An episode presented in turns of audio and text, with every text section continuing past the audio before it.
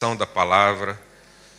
Pai, nós estamos aqui nessa manhã diante da tua presença, diante, ó Deus, da reunião dos filhos, onde o Senhor ordena a bênção.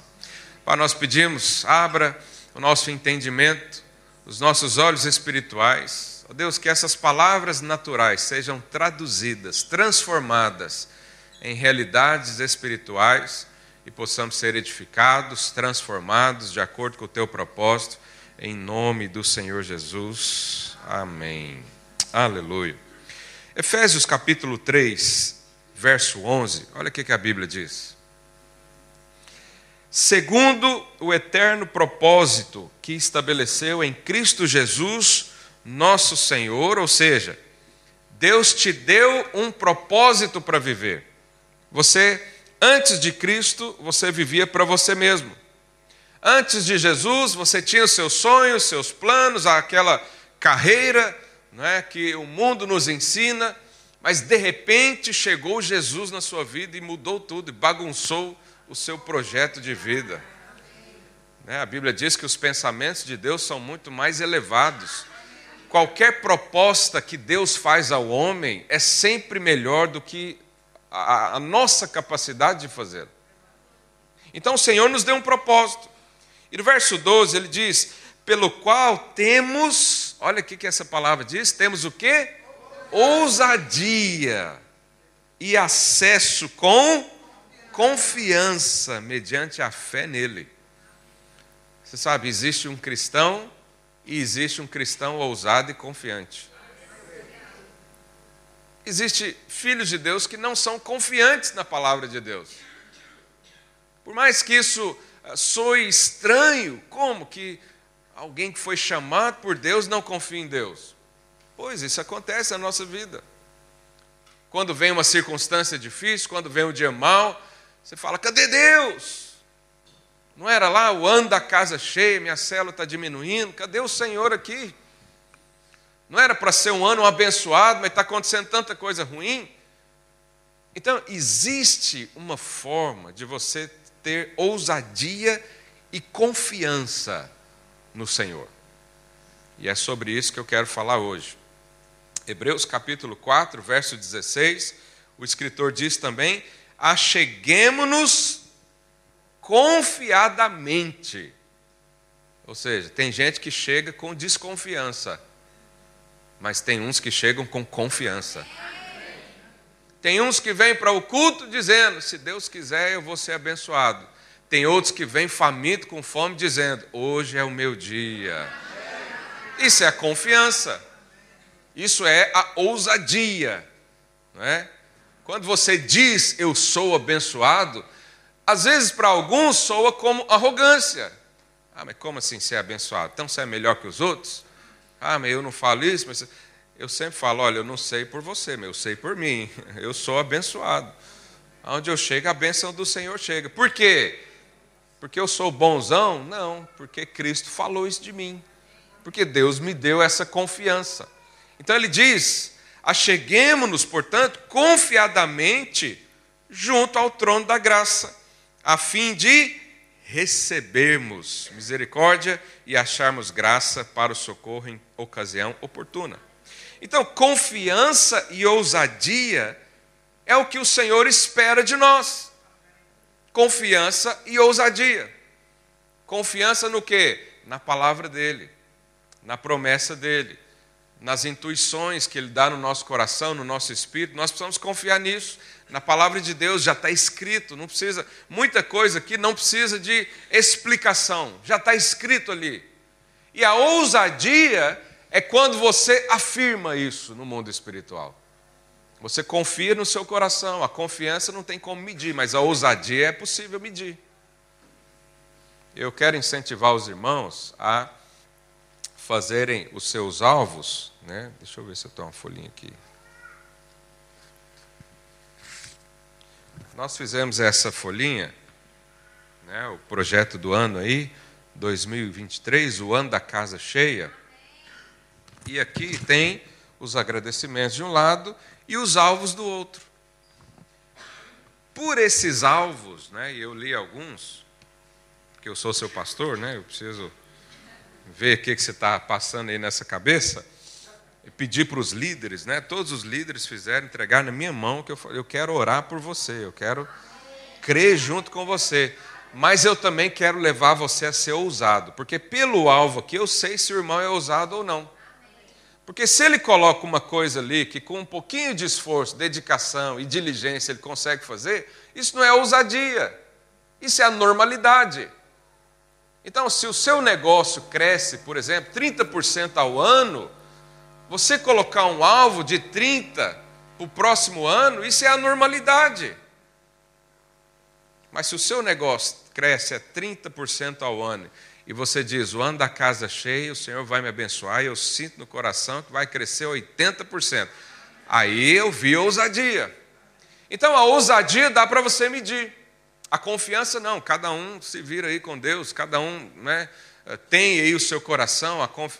essa confiança, mas a ousadia a gente consegue perceber. Então, Deus espera que a gente confie nele, que a gente espere dele. Você sabe, é, aquela, aquela criança, quando vai fazer uma apresentação na escola, é tão importante ela ver o pai e a mãe lá.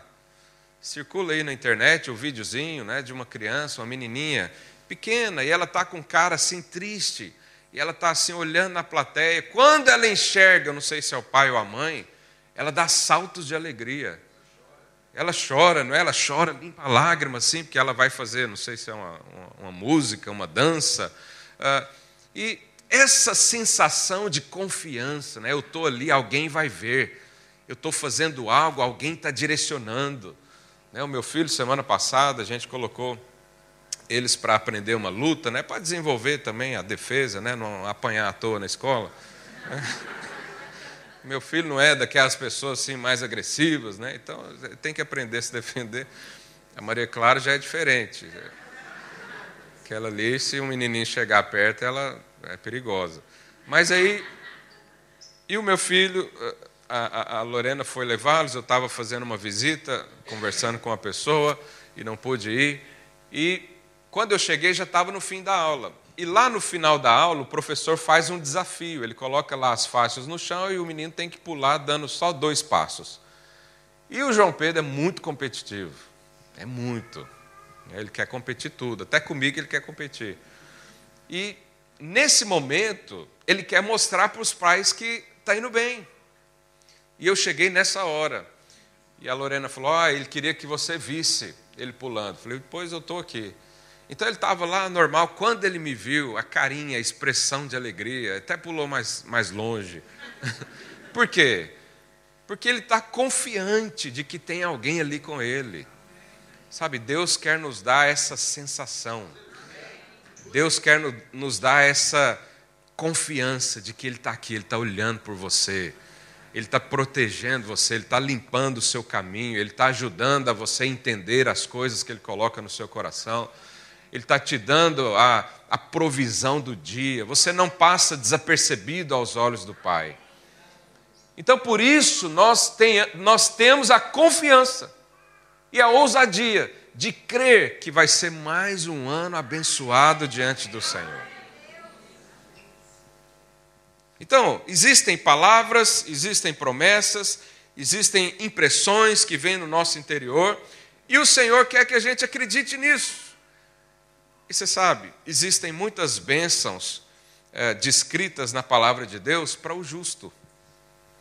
Pergunta aí, seu vizinho: você é justo? Olha o que a Bíblia fala para o justo. Talvez não vai dar tempo do irmão ali acompanhar, do Miguel acompanhar aí os versículos, mas eu vou ler rápido. Olha lá, Salmo 37, 25. Fui moço, agora sou velho, mas nunca vi o justo desamparado. Nunca vi. Nem a sua descendência mendigar o pão. Provérbios 10, 3 diz que o Senhor não deixa ter fome o justo. Salmo 34, 19 diz que o Senhor livra todos, todas as aflições do justo. Provérbios 4, 18, a vereda, né, o caminho dos justos é como luz da alvorada, que vai brilhando mais e mais até ser dia perfeito. Aleluia! Provérbios 11, 8 diz que o justo é libertado, né? liberta a angústia. Provérbios 12, 21, nenhum agravo sobrevirá ao justo. Aleluia. Provérbios 13, 25, o justo come até, com a sua alma, até que a sua alma fique satisfeita. Provérbios 10, 30, o justo jamais será abalado. Provérbios 19, 22, a riqueza do pecador é depositada para o justo. Salmo 5,12: O Senhor abençoa o justo, como escudo o cerca de benevolência. Provérbios 15, 6: A casa do justo tem grande tesouro. Provérbios 3, 33: O Senhor abençoa a casa dos justos. Provérbios 24, 16: Ainda que o justo caia sete vezes, ele tornará a erguer-se. Provérbios 10, 6, sobre a cabeça do justo há bênçãos. Olha aí para a cabeça do justo aí do seu lado. Enxerga as bênçãos descendo sobre ele. Aleluia. Salmo 92, 12. O justo florescerá como a palmeira, crescerá como o cedro no Líbano. Isso tudo são promessas para o justo. Isso tudo são coisas que Deus já falou que vai acontecer. É claro que você precisa crer nisso, não é? Mas a grande questão é a definição do justo. Porque uma vez que a Bíblia diz que a bênção está sobre o justo, então não é sobre todos, é sobre o justo. Então a grande questão que nós temos que avaliar aqui é quem é justo. Quem é justo? Por quê? Somente o justo recebe a bênção completa de Deus. Porque você sabe, existem bênçãos que o injusto recebe também. Existe bênção que o miserável recebe também. O sol, por exemplo, nasce para todos. Mas a bênção completa está na cabeça do justo. Amém. Aleluia. Quando nós ouvimos isso, a nossa formação teológica, ou ah, o que o mundo considera plausível, né, é que o justo é aquele que, através do seu esforço, se torna assim. Né? Então, quem é o justo? O justo, como a Bíblia diz de Jó, por exemplo, é aquele que desvia do mal, é aquele que procura andar corretamente é aquele que cumpre né, minimamente os requisitos da lei. É aquele que, quando nós fazemos comparação, sempre está mais ah, com obras mais parecidas com a perfeição. E isso é uma verdade do Velho Testamento. No Velho Testamento, para alguém ser justo, ele não poderia ter nenhum pecado. E a forma de limpar isso era através do sacrifício de animais. Então o animal morria, representando aquela pessoa e ele recebia ali o perdão dos pecados, até o próximo pecado, porque no próximo pecado outro animal deveria morrer também. Essa era a justiça do Velho Testamento. A pessoa tinha que fazer pelo seu mérito, pelo seu esforço, pela sua diligência, pelo que ele conhecia da lei. Mas no Velho Testamento isso mudou. Então, no Novo Testamento, aliás, isso mudou. No Velho Testamento, o justo era, aquele que obedecia a lei. Mas no Novo Testamento, o justo é aquele que recebeu o dom da justiça. Por quê? Porque entrou Jesus na história. Existe o antes e depois de Cristo. Até o mundo reconhece isso. Até o mundo reconhece que vê alguém bom aí, um profeta chamado Jesus, um rabino chamado Jesus, mas nós sabemos que a obra que ele fez na cruz tem uma consequência para nós. Então, nós precisamos crer nessa verdade. Nós precisamos crer. O justo começa a entender que é justo quando ele recebe o perdão completo de todos os seus pecados, através de Jesus. Colossenses 2,13, Vamos entender mais sobre isso. Colossenses 2,13 diz assim: A vós outros que estáveis mortos pelas vossas transgressões e pela incircuncisão da vossa carne, vos deu vida. Diga vida. vida. Quem te deu vida? Jesus. Nos deu vida juntamente com Ele. Como que Ele te deu essa vida? Está escrito aí, vírgula. Ajuda aí seu filho. Dá a ofertinha aí para ele, ensina ele a ser um patrocinador da obra de Deus, que ele nunca vai crescer sendo avarento. Aleluia.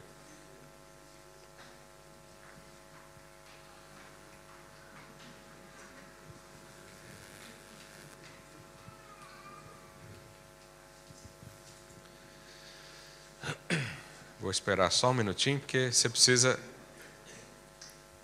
focar bem aqui nessa palavra. Então, olha lá. Nós estávamos mortos por causa do pecado. Amém? Amém? A gente nasceu no pecado. O salmista diz isso. Pela incircuncisão da nossa carne, ele nos deu vida juntamente com ele, perdoando todos os nossos delitos, os pecados. Essa foi a forma que nós recebemos vida. Se os pecados não fossem perdoados, jamais receberíamos a bênção da vida, a vida eterna. Jamais. Porque Deus não consegue, não pode abençoar o pecador. Ele tem que resolver o problema do pecador. E Jesus veio, morreu na cruz por quem? Pelo justo? Não, pelo pecador. Jesus então pagou o preço do pecado, e aí, por causa de Jesus, eu e você deixamos de ser pecadores e nos tornamos justos. Isso é o que a Bíblia chama de justiça mediante a fé. Por quê? Porque eu preciso crer nisso. Se eu não creio nisso, eu tenho que crer na justiça pela obediência da lei. Então hoje, você é justo ou porque você creu em Jesus e ele pagou pelos seus pecados, ele perdoou todos os seus pecados, ou você obedece toda a lei. Qual é o caminho que você vai escolher? Eu escolhi Jesus. Se você quer seguir Moisés, boa sorte. Mas Tiago diz que é impossível, mas você acha que é possível, amém. Então, vá lá. Então, nós precisamos refletir. Ah, deixa eu ler o verso 14 também. Olha lá. Tendo cancelado o escrito de dívida que era contra nós e que estava de, constava de ordenanças, ao qual era prejudicial, removeu inteiramente, encravando na cruz. Lá na cruz, o meu pecado, o seu pecado foi cravado. Jesus falou: está consumado, você foi perdoado, todos os seus pecados foram removidos da sua vida. João Batista, quando vê Jesus, ele diz: Eis o cordeiro que tira o pecado. Antes, o sangue dos animais encobria o pecado, até cometer o próximo. Mas o cordeiro de Deus, ele tira, ele não, não só encobre o pecado, ele tira o pecado da sua vida porque ele tirou o título de pecador e colocou outro título, que é de justo.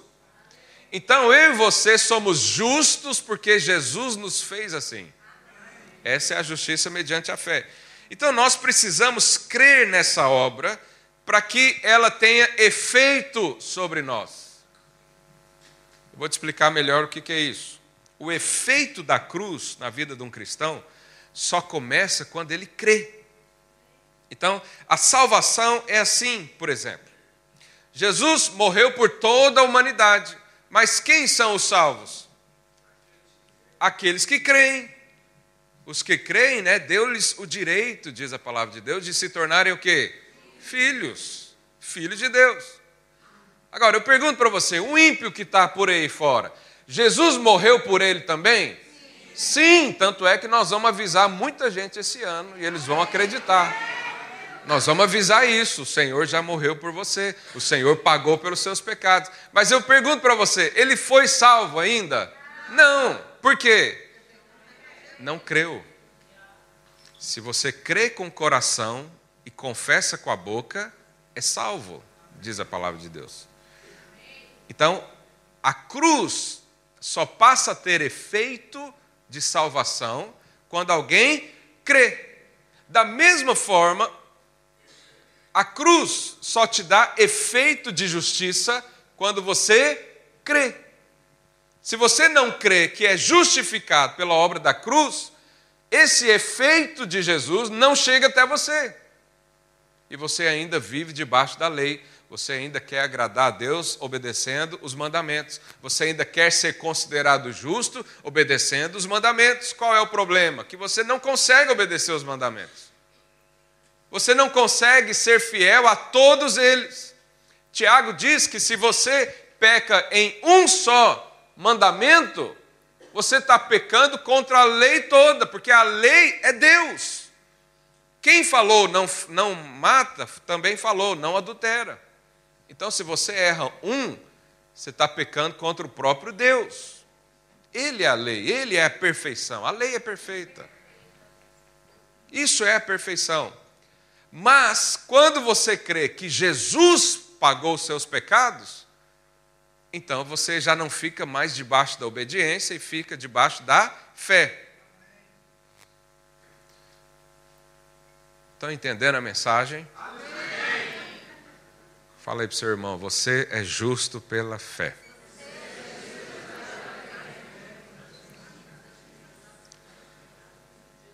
Deus olha para você e diz: Esse aqui é perfeito.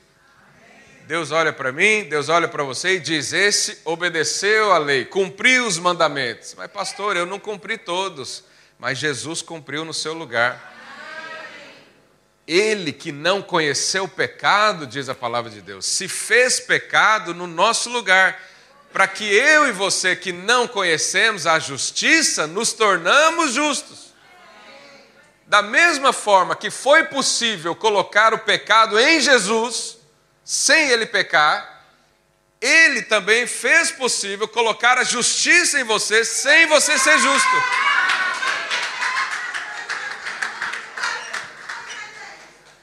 Isso é o que nós chamamos da troca do Calvário. Ele trocou de lugar comigo e com você. Lá em Gálatas 2,16, o apóstolo Paulo reforça esse ensino ele diz: sabendo, contudo, que o homem não é justificado por obras da lei, por obediência à lei, e sim mediante a fé em quem? Cristo Jesus. Também temos crido, fala eu creio. Fala eu creio em Cristo Jesus. Então ele fala: temos crido em Cristo Jesus para que fôssemos justificados pela fé em Cristo e não por obras da lei, pois por obras da lei, por obediência à lei, por o esforço humano de agradar a Deus, pela vontade de cumprir toda a lei, ninguém será justo. Ninguém será justo. Ninguém vai chegar lá nos céus diante do Senhor e falar: Deus, eu estou aqui porque eu fui justo. Ninguém vai falar isso. Lá no céu vai ter muita gente surpresa. Vai ter muita gente falando: Eu não merecia estar aqui, mas o Senhor me colocou aqui. Agora, lá no inferno vai ter muita surpresa também. Vai ter muita gente que vai dizer: Eu não merecia estar aqui, mas Satanás falou: Ué, mas você não, é, você não creu em nada, então seja bem-vindo. Essa vai ser a verdade. Então, da mesma forma que nós recebemos a salvação pela fé, nós também recebemos a justificação pela fé. Paulo também reforça esse princípio fazendo uma comparação com o Espírito Santo. Olha lá, Gálatas 3:2. Quero apenas saber isso de vós. Paulo está aqui argumentando. Você sabe, um bom rabino, um bom mestre, sempre ensina com perguntas. para fazer você pensar. Olha o que, que Paulo diz. Você recebeu o Espírito pela obra da lei ou pela pregação da fé?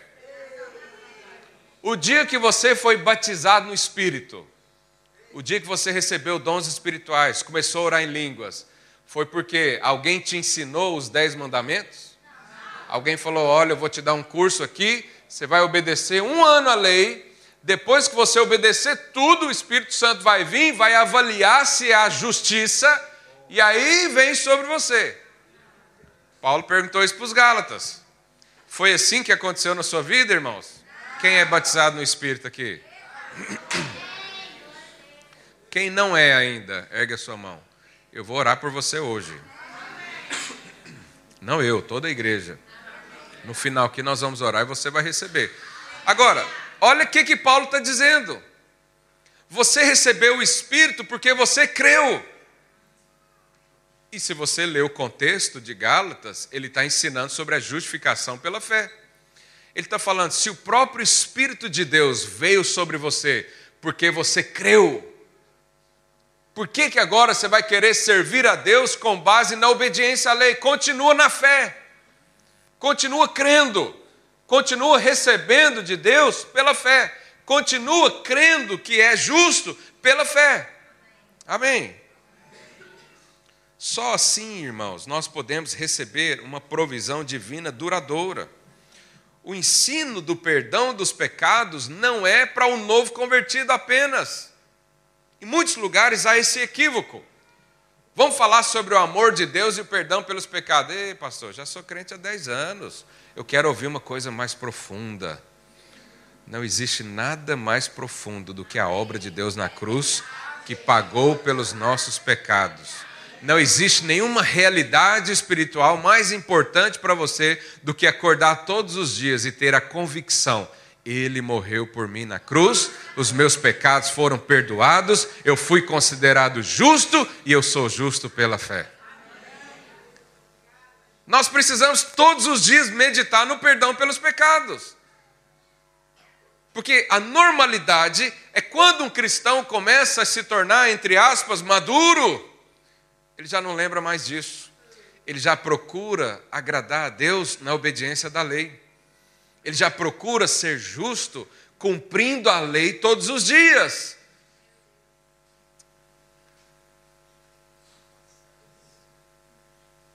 Então, se nós queremos uma vida de divina provisão duradoura, se nós queremos receber todas essas bênçãos que foram listadas, e há uma porção ainda, nós precisamos todos os dias crer: eu sou justo pela fé, eu fui perdoado, o caminho do Pai foi liberado para mim. Não, isso não é uma conquista minha, isso não é um esforço meu, é de Cristo Jesus. Se você crê que a justificação é pela obediência da lei, o dia que não obedece, você não é abençoado. O que, que o salmista falou lá no Salmo 23? Bondade e misericórdia certamente me seguirão Todos os dias que eu cumprir a lei, foi isso? Todo dia que eu fizer tudo bonitinho, todo dia que eu passar sem pecado. Ele só diz: certamente me seguirão todos os dias.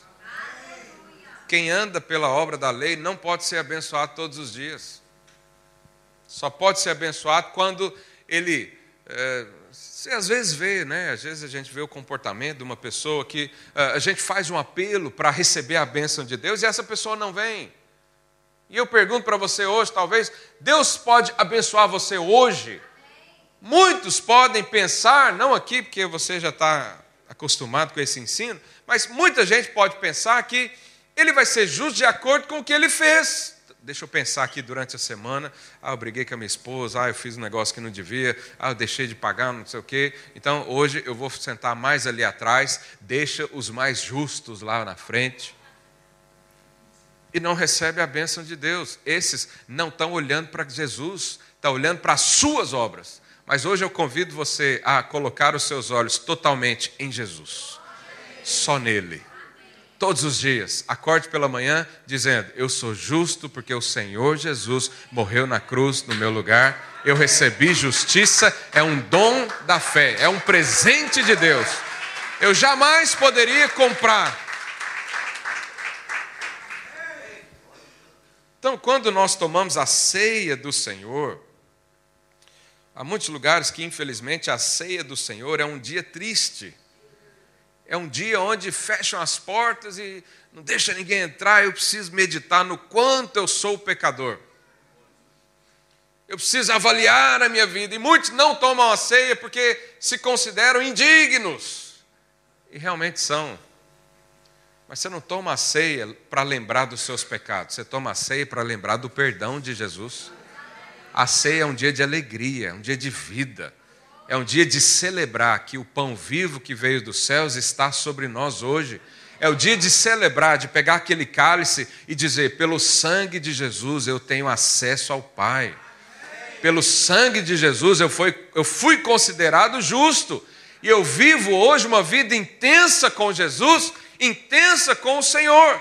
E eu tenho então ousadia, confiança por causa do sangue. Então é um dia para você lembrar do perdão e não dos seus pecados.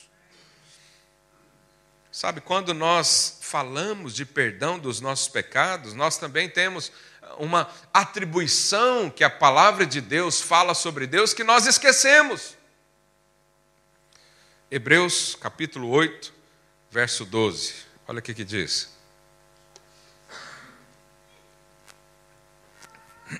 pois para com as suas iniquidades usarei de. Até aqui todo cristão acredita. Todo crente acredita que o Senhor é misericordioso, ou seja, que Deus dá uma segunda chance, que Deus dá uma terceira chance.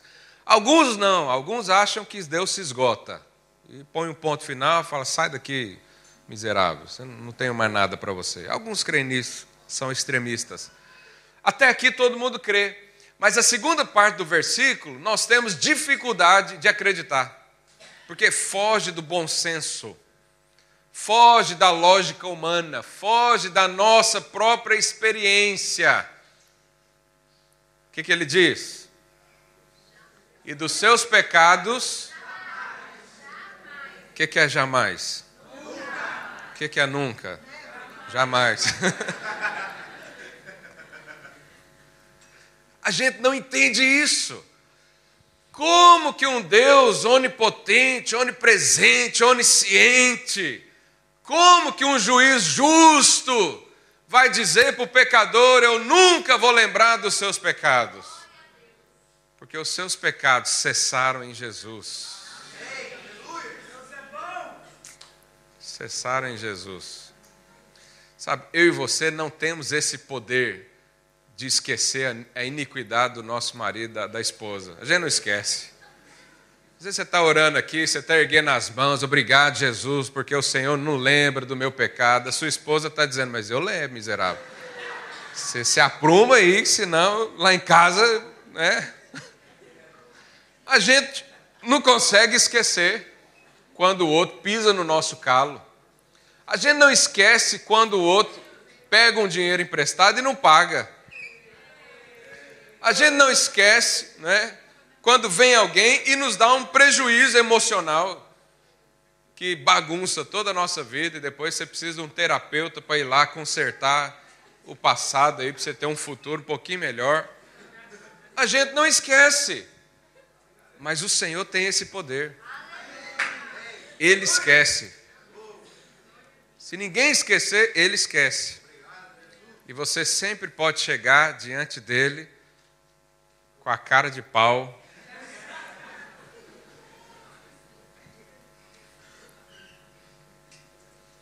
Bom, está escrito aí, não sou eu que estou inventando isso. Existe uma nuvem de culpa, de medo, de vergonha, de condenação sobre nós. A grande questão é: nós vamos aceitar isso ou vamos ficar com a fidelidade da palavra de Deus que diz que Jesus pagou por tudo e Deus não se lembra mais do meu pecado. O diabo lembra, e ele vai jogar isso na sua cara todo dia. Todo dia, Satanás vai acordar, sei lá se ele dorme, acho que ele não dorme. Quando você acordar, ele vai falar: Você é um miserável, você não vale nada. Essa é a nuvem da culpa, do medo, da condenação. Mas o Senhor Jesus deixou claro para nós, colocou um ponto no meio da história e disse: Você não precisa viver debaixo dessa nuvem. Você não precisa aceitar esse sentimento de condenação, porque se você aceita que é condenado ainda, você está invalidando o que Jesus fez. Se eu e você pudéssemos ser justos à nossa maneira, ao nosso esforço, à nossa capacidade de obediência, eu pergunto para você, por que, que Jesus teria que vir morrer na cruz? Se você aceita a condenação, você está desprezando o perdão. Isso é grave, irmãos. Já pensou você chegar para Deus e falar: Deus, o Senhor não fez uma obra direito, eu vou ter que completar essa obra. O Senhor Jesus pagou por alguns pecados na minha vida, não foi todos. Eu vou pagar alguns. Já pensou? Você tem coragem de falar isso para Deus? Mas Jesus falou lá na cruz que estava finalizado. Quanto à sua justificação, está finalizado dois mil anos atrás. Não há nada para ser feito além disso. Não existe Jesus mais obediência das obras para se tornar justo. Jesus mais esforço humano sacrificial para se tornar justo. Jesus mais qualquer outra coisa é mentira. Você só precisa crer que a obra foi feita. E o Espírito Santo está aí para te convencer disso todos os dias. Porque o Espírito todos os dias sussurra aí no, seu ouvido: Você é filho de Deus.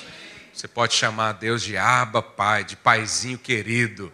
Você foi incluído na família de Deus. Quem está lá já é justo, porque o injusto não senta na mesa do rei. O injusto não vai para o céu. Se o seu nome está escrito no livro da vida, é porque você já foi justificado. Isso é uma obra passada. Você não será justificado a não ser que seja ímpio.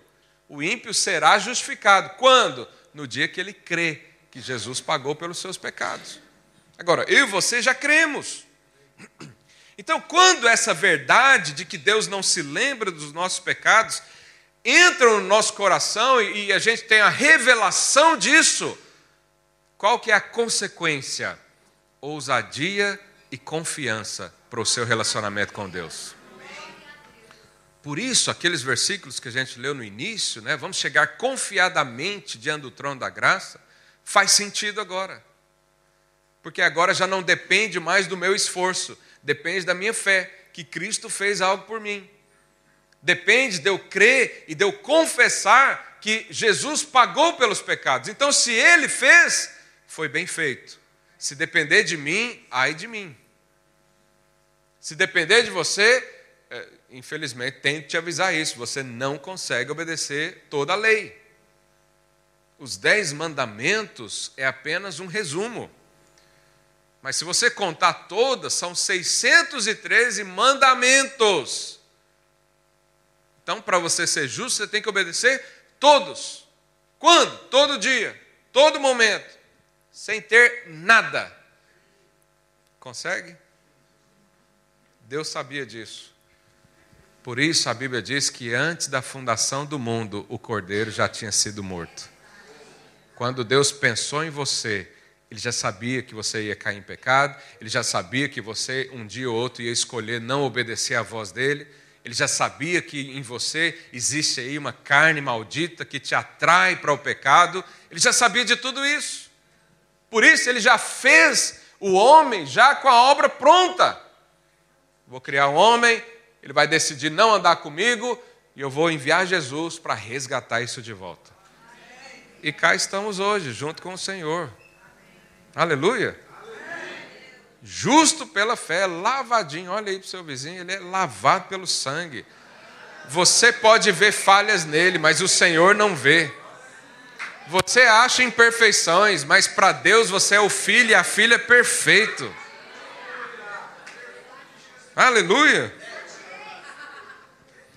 Agora, quando então nós entendemos a obra da cruz, recebemos então ousadia e confiança para nos relacionar com Deus, para nos achegar a Deus, ou seja, a gente está com Ele sempre.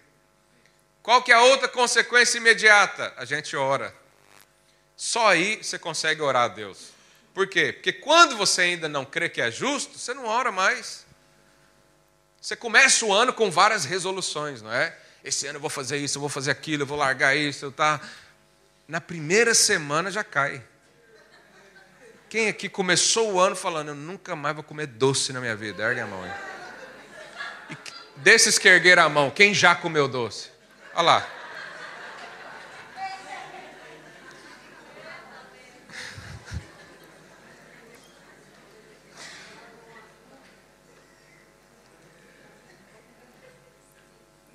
Nós somos falhos, irmãos. Aí, quando você vai orar, se você não crê na justificação pela fé, tem dia que você não ora. Por quê? Porque você tem certeza absoluta que o Senhor não vai ouvir. Eu tenho certeza que aqui entre nós, talvez você não tenha coragem de se expor, mas você pensa que Deus não ouve a sua oração. Você pensa que Deus não ouve a sua voz. Alguém aqui pensa isso? Então, você que pensa isso, eu vou contar até três, você vai falar assim: Deus, eu te odeio, tá bom? Um, dois, três. Uai, Deus não ouve mesmo?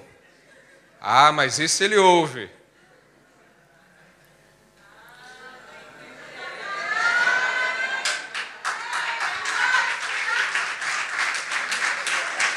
Então Deus só ouve o que ele quer, é isso? Deus sonda mente e coração, Ele sabe a palavra que você vai dizer amanhã. Como que ele não ouve a sua oração, abençoado? Como que ele não ouve o que você diz? Ele ouve até o que você pensa.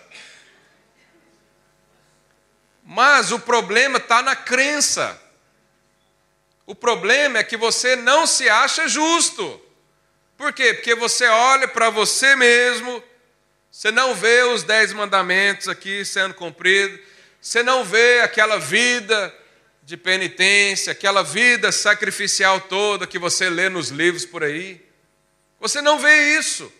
E isso afeta o seu relacionamento com Deus. Mas Deus quer que você tenha confiança e ousadia. Confiança e ousadia. Olha o que a Bíblia diz, olha o que Tiago diz, capítulo 5, verso 16. Ah, a segunda parte. Vamos ler tudo. Confesse os seus pecados uns para os outros para receber cura. Então, quando você peca, você pede a Deus por causa do perdão, mas você confessa a homens por causa da cura. Ou seja, você quer sair de um pecado? Confessa para outra pessoa. Ele vai te ajudar. Você é curado. Amém? Uma coisa é ser perdoado, outra coisa é ser curado. Perdoado você já foi, mas curado talvez não. Outro dia eu falo sobre isso. Mas olha o que ele diz na segunda frase. Muito pode. Muito pode. Olha a expressão. Pode muito. A, e, por sua eficácia, né, porque é eficaz, a súplica de quem? Agora, eu pergunto para você: esse cidadão aqui é justo porque obedeceu à lei? Não. Ele é justo porque creu na justiça. Então, quando você acorda todos os dias com a certeza que os seus pecados foram perdoados, a sua oração é forte. Você já viu aquela expressão que alguém às vezes chama? Chama lá o pastor, chama aquela irmã do coque que ela tem uma oração forte. O que é oração forte, irmãos? É daquele que se sente perdoado. Não é aquele que ora todo dia no monte, não é aquele que faz um jejum, né? e, e é aquele que parece um semideus, você nem vai na praia com ele, Ricardo, porque se você levar ele na praia, ele pisa na água, o mar se abre, acaba a diversão. Ele é tão espiritual que você parece um ser divino ali. Parece a encarnação de Elias. Aí esse você fala, esse tem oração forte, poderosa. Não. A oração poderosa é daquele que crê na justiça de Deus. É aquele que crê, eu fui perdoado, muito pode a minha oração. Uma, outro versículo aqui para edificar isso mais ainda. 1 Pedro 3,12. Olha lá. Porque os olhos do Senhor repousam sobre quem? Qual justo nós estamos falando? Eu e você. Olha lá, os olhos do Senhor repousam sobre os justos. E os ouvidos de Deus estão o quê? Abertos às suas Olha lá. Os, Deus está olhando para você. Deus está esperando ali um comando de fé. Ele está com a benção na mão, assim, esperando você falar, eu quero, ele te dá. Os ouvidos dele, né, como eu falei, ele sempre ouve, não tem como Deus não ouvir a sua oração. Agora, quem é que vai ter essa ousadia de falar, mesmo no dia mal, mesmo com a cara de pau, aquele dia que você fez tudo errado, você ainda tem coragem de chegar aqui e falar: Deus, obrigado, porque o Senhor sempre me ouve. É isso eu chamo de ousadia. Alguns vão falar que isso é hipocrisia. Que crente hipócrita. Olha aí, tá torto aí, agora chega lá na igreja, bonitinho, levanta as mãos, começa a chorar como se nada tivesse acontecido. É, mais ou menos assim.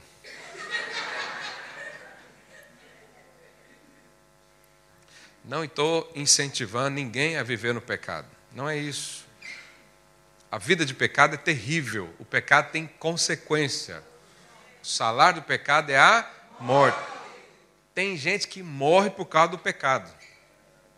Isso não é a nossa vida.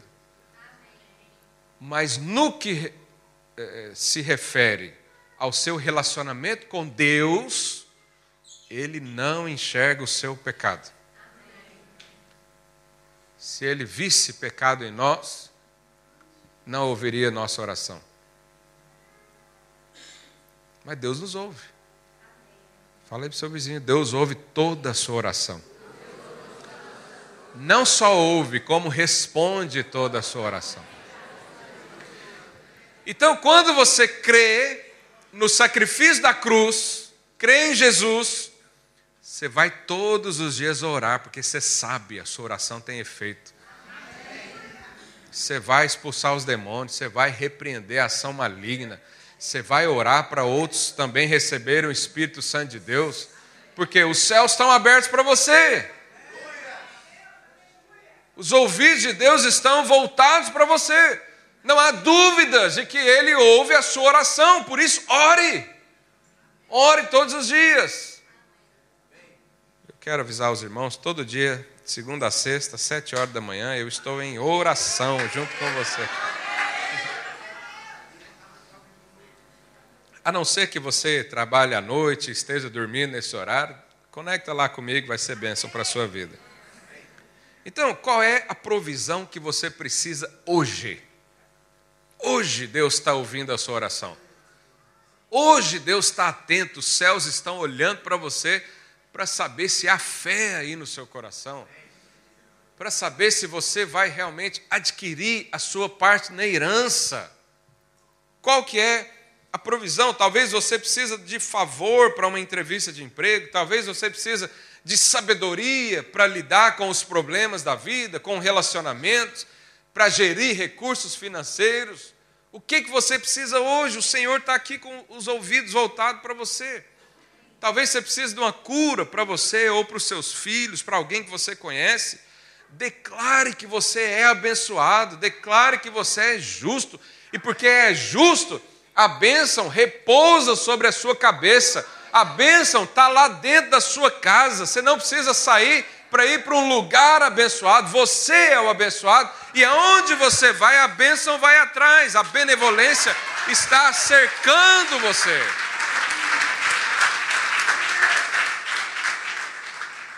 Então, essa é a fé que traz né? uma, uma bênção duradoura. Ela não para o dia que você escorrega, o dia que você, uh, infelizmente, cai no erro ou cede à tentação. Ela não cede, ela continua. É como se o Senhor estivesse correndo ao seu lado e a, a segurança que você tem não é a força na sua perna, mas é a mão dele segurada na sua. Jesus falou: Eu lhes dou a vida eterna, jamais perecerão, e das minhas mãos ninguém os arrebata, ninguém os tira. Não há nada que pode separar você do amor de Cristo, da obra da cruz. Nem o inferno, nem pessoas, nem o passado, nem o presente, nem o porvir, nem altura, nem profundidade, nem principados e potestades, nem Covid, nem desemprego Nada disso pode separar você da mão de Jesus, que está na mão de Deus também. Aleluia. Aleluia. Então, quando você crê assim, você chega num culto desse, ou numa célula, numa reunião, ou o seu tempo ali sozinho com Deus, na certeza, na ousadia, na confiança de que você é alguém abençoado. Na confiança. Para encerrar aqui, o último versículo de hoje, Romanos 5,17. Se pela ofensa de um só, se pela ofensa e por meio de um só reinou a morte, né, foi o miserável do Adão, Adão pecou, por isso você nasceu pecador. Né? Quando chegar lá no céu, você agradece ele. Então, se, olha a lógica aqui, se Adão colocou o pecado dentro de nós, Jesus colocou a justiça, aleluia. Jesus é o segundo Adão, né? Nós nascemos dele para frente. Mas olha aí uma consequência também. Muito mais os que receberam a abundância da graça e o dom da justiça. O que é dom, irmãos? presente. Ninguém pode comprar, é incomprável. Deus só pode dar. Reinarão em vida por meio de um só saber Jesus Cristo. O que é reinar em vida? É a certeza de que você é abençoado. Esse aí reina em vida. Reinar em vida aqui não está falando de posses materiais, não está falando de posições de, de honra e de governo, não. Aqui está falando de fé. Reinar em vida é quando você crê que está em Deus, que foi agraciado por Deus, e a consequência é a abundância da graça. Uma coisa é receber graça, outra coisa é receber a abundância da graça. É uma bênção incontável que você tenta abraçar e ela cresce cada vez mais. Você, você compartilha com alguém, ela multiplica. Você recebe, tem que dar, porque só você não cabe aí toda a unção de Deus na sua vida.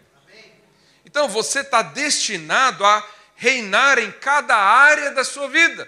Mas é preciso fé para crer. É preciso saber, eu sou justiça diante de Deus. Eu recebi isso, Deus me fez assim através de Jesus. Deus vai nos dar sabedoria para administrar todas as coisas. Ele vai nos dar força para mudar hábitos. É Ele que nos dá. Não adianta você virar o ano agora, 2023, eu vou vencer esse vício, eu vou fazer aquilo. Não, Deus vai fazer isso em você. Jesus vai pegar nas suas mãos e vai fazer você conquistar todas essas coisas. Ele mesmo diz: sem mim, nada podeis fazer. Ele vai te dar força então para mudar esses hábitos, para largar um vício, inteligência para boas decisões. É um favor de sobra. Tudo que você colocar a mão, se você crê realmente que é abençoado, vai crescer, vai prosperar. Então, isso é reinar em vida. Reine sobre a dificuldade. Os irmãos do louvor, pode subir, por favor. Reine por cima dos problemas. Reine sobre o pecado e vícios. Reine sobre a doença. Reine sobre qualquer coisa que impeça o desfrute da vida abundante de Deus para você. Sabe, então nós podemos decidir para o que, que nós vamos olhar para esse ano. Isso chama-se decisão. Você vai decidir focar os seus olhos, a sua atenção nas suas debilidades e querer consertá-las, ou você foca na graça de Deus e através da graça de Deus você faz tudo o que precisa ser feito. Você é tudo que é para ser. Pela graça de Deus, Paulo diz: Eu sou o que sou. Pela graça de Deus. Então nós precisamos reinar em vida. Começa declarando o dia, né? começa o dia declarando a sua bênção. Levanta da cama afirmando quem você é, afirmando o que, que a Bíblia diz ao seu respeito, o que, que Jesus fez por você na cruz. Não levanta querendo fazer muita coisa, não. Jesus falou para Marta: Marta, só importa uma coisa é estar tá aqui nos meus pés. Maria escolheu a melhor parte. Maria estava lá largada aos pés de Jesus, Marta estava limpando a casa, tirando a mesa, servindo o café, e Marta falou: Jesus, olha aqui, eu estou fazendo tanto de coisa, olha o tanto que eu sou boazinha.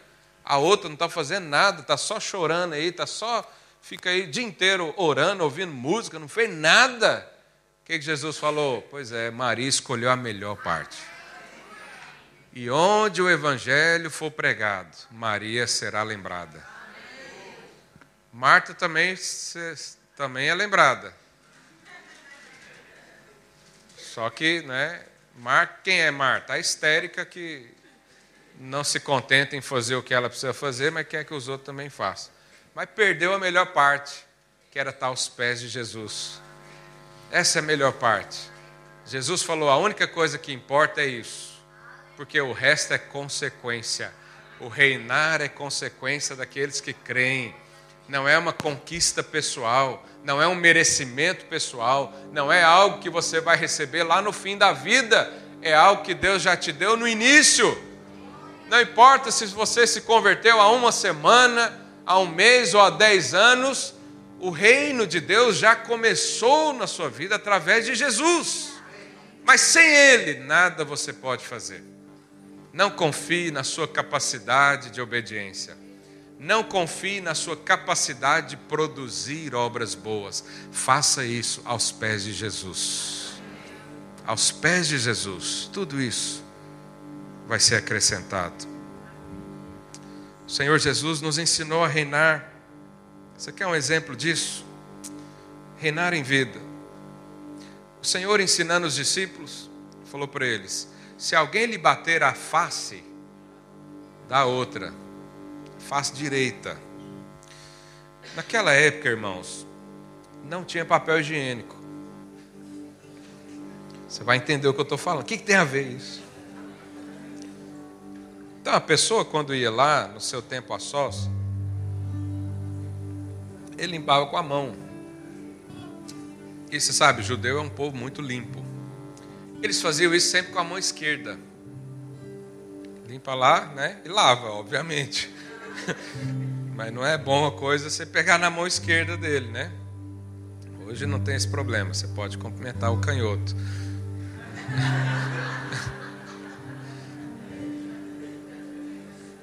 Então, vem cá, João Vitor.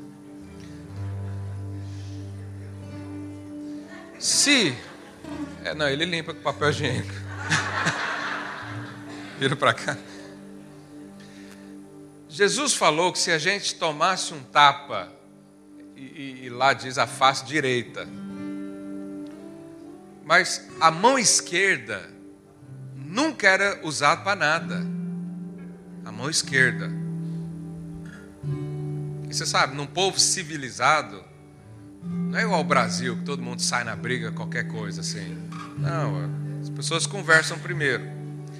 Mas tinha um tapa que era um tapa de provocação. E se eu estou aqui e eu quero provocar ou humilhar ele, eu não ia usar a mão esquerda, mas Jesus falou aqui do tapa na face direita. A face direita é esse lado aqui. Então não é um tapa assim, porque ele não usava a mão esquerda. Era um tapa com as costas da mão direita. Então era assim. E é fácil você perceber isso nos filmes antigos. onde tinha, infelizmente, a imagem lá da escravidão, por exemplo, os senhorios, né, os senhores, ah, eles faziam assim, como humilhação. Então aqui Jesus não está falando, olha, se alguém te agredir, não faz nada. Não, se alguém agredir você, se defenda. Pelo amor de Deus.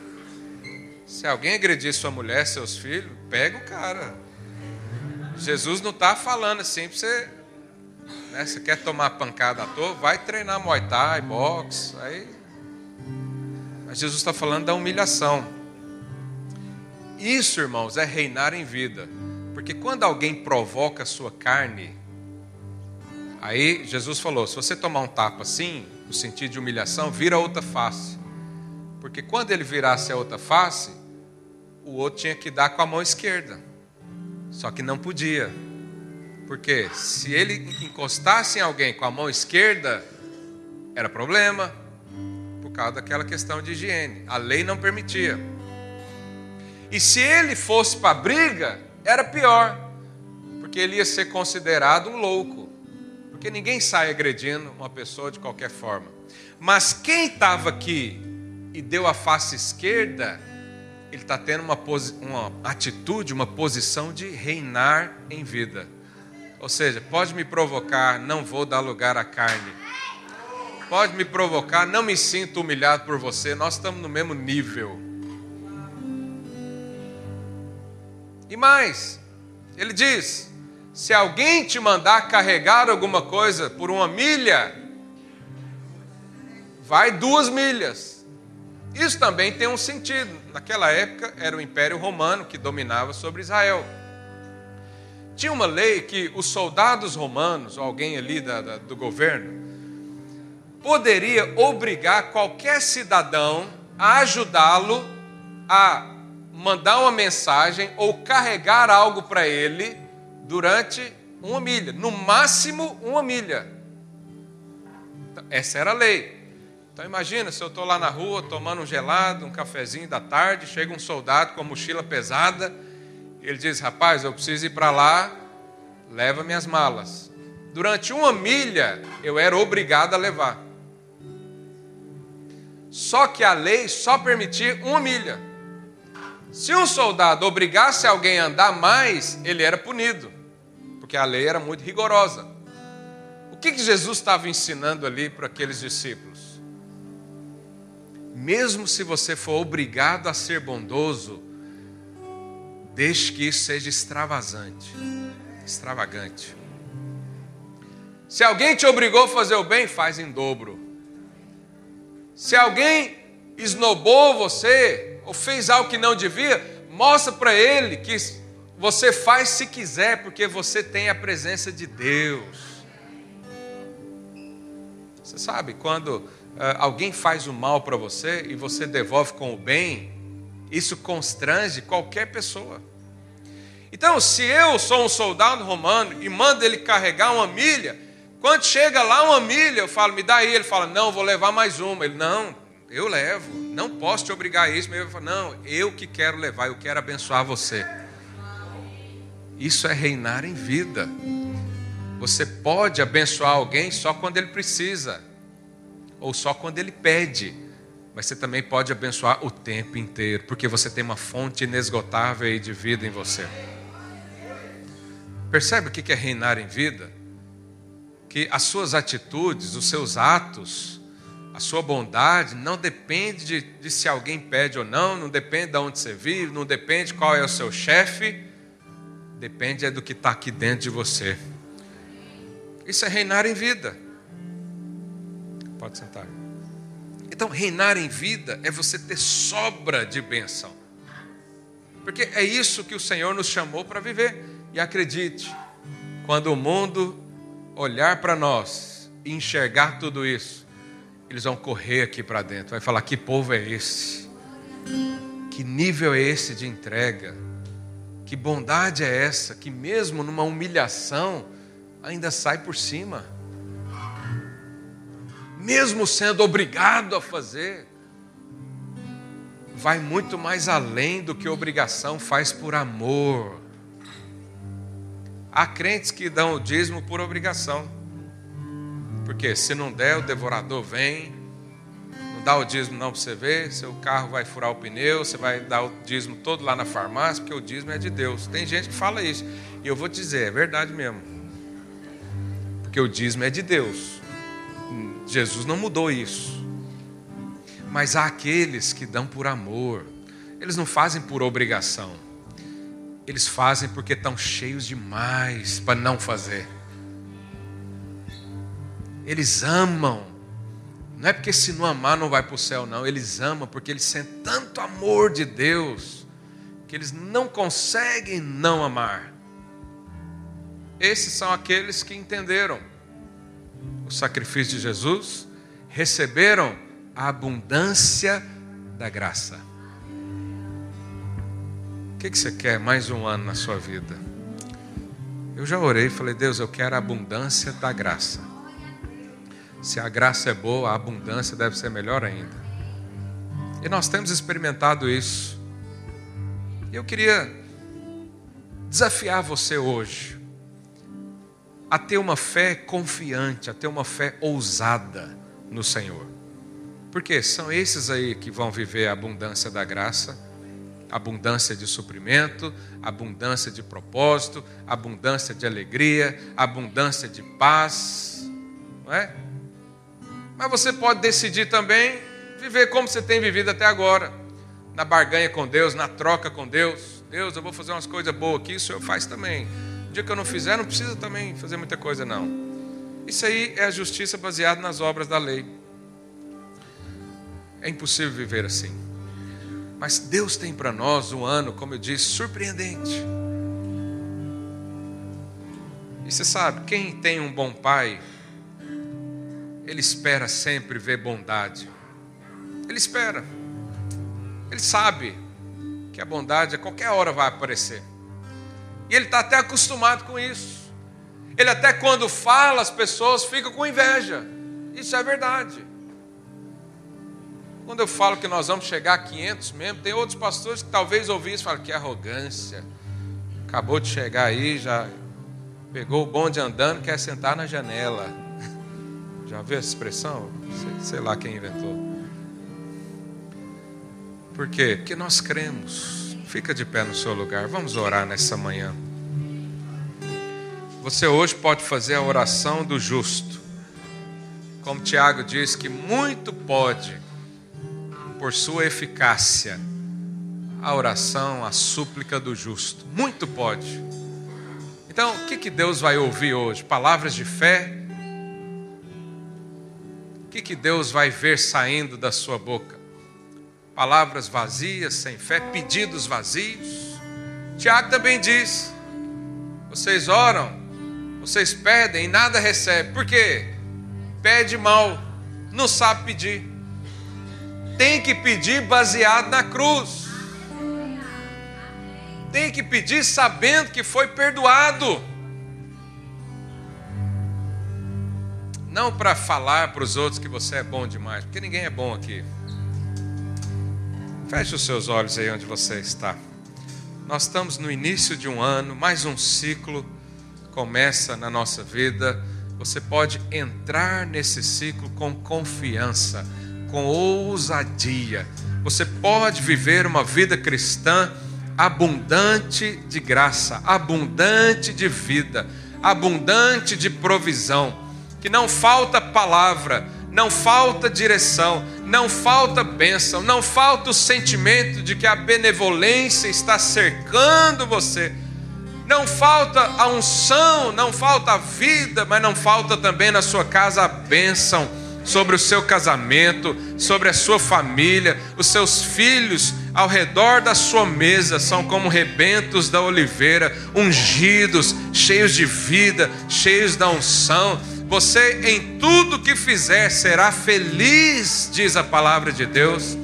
A sua esposa será feliz no interior da sua casa. O marido será realizado e andará em paz. Vai ter alegria ao voltar para casa, porque a bênção está sobre a sua cabeça, sobre a sua casa. Declara isso: eu sou abençoado por causa de Jesus. Por causa do perdão dos pecados, o Senhor hoje ouve a minha voz os teus ouvidos estão atentos, voltados para mim.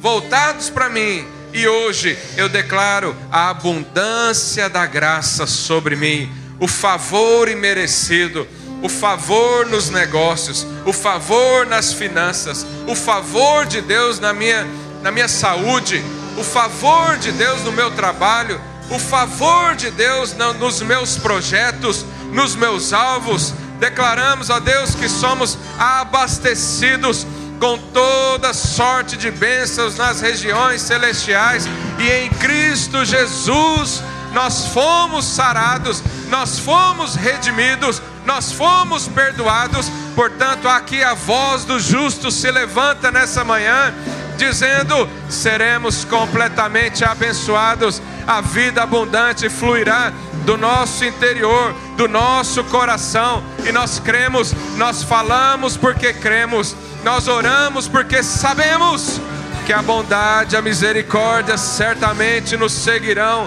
todos os dias da minha vida. Aleluia!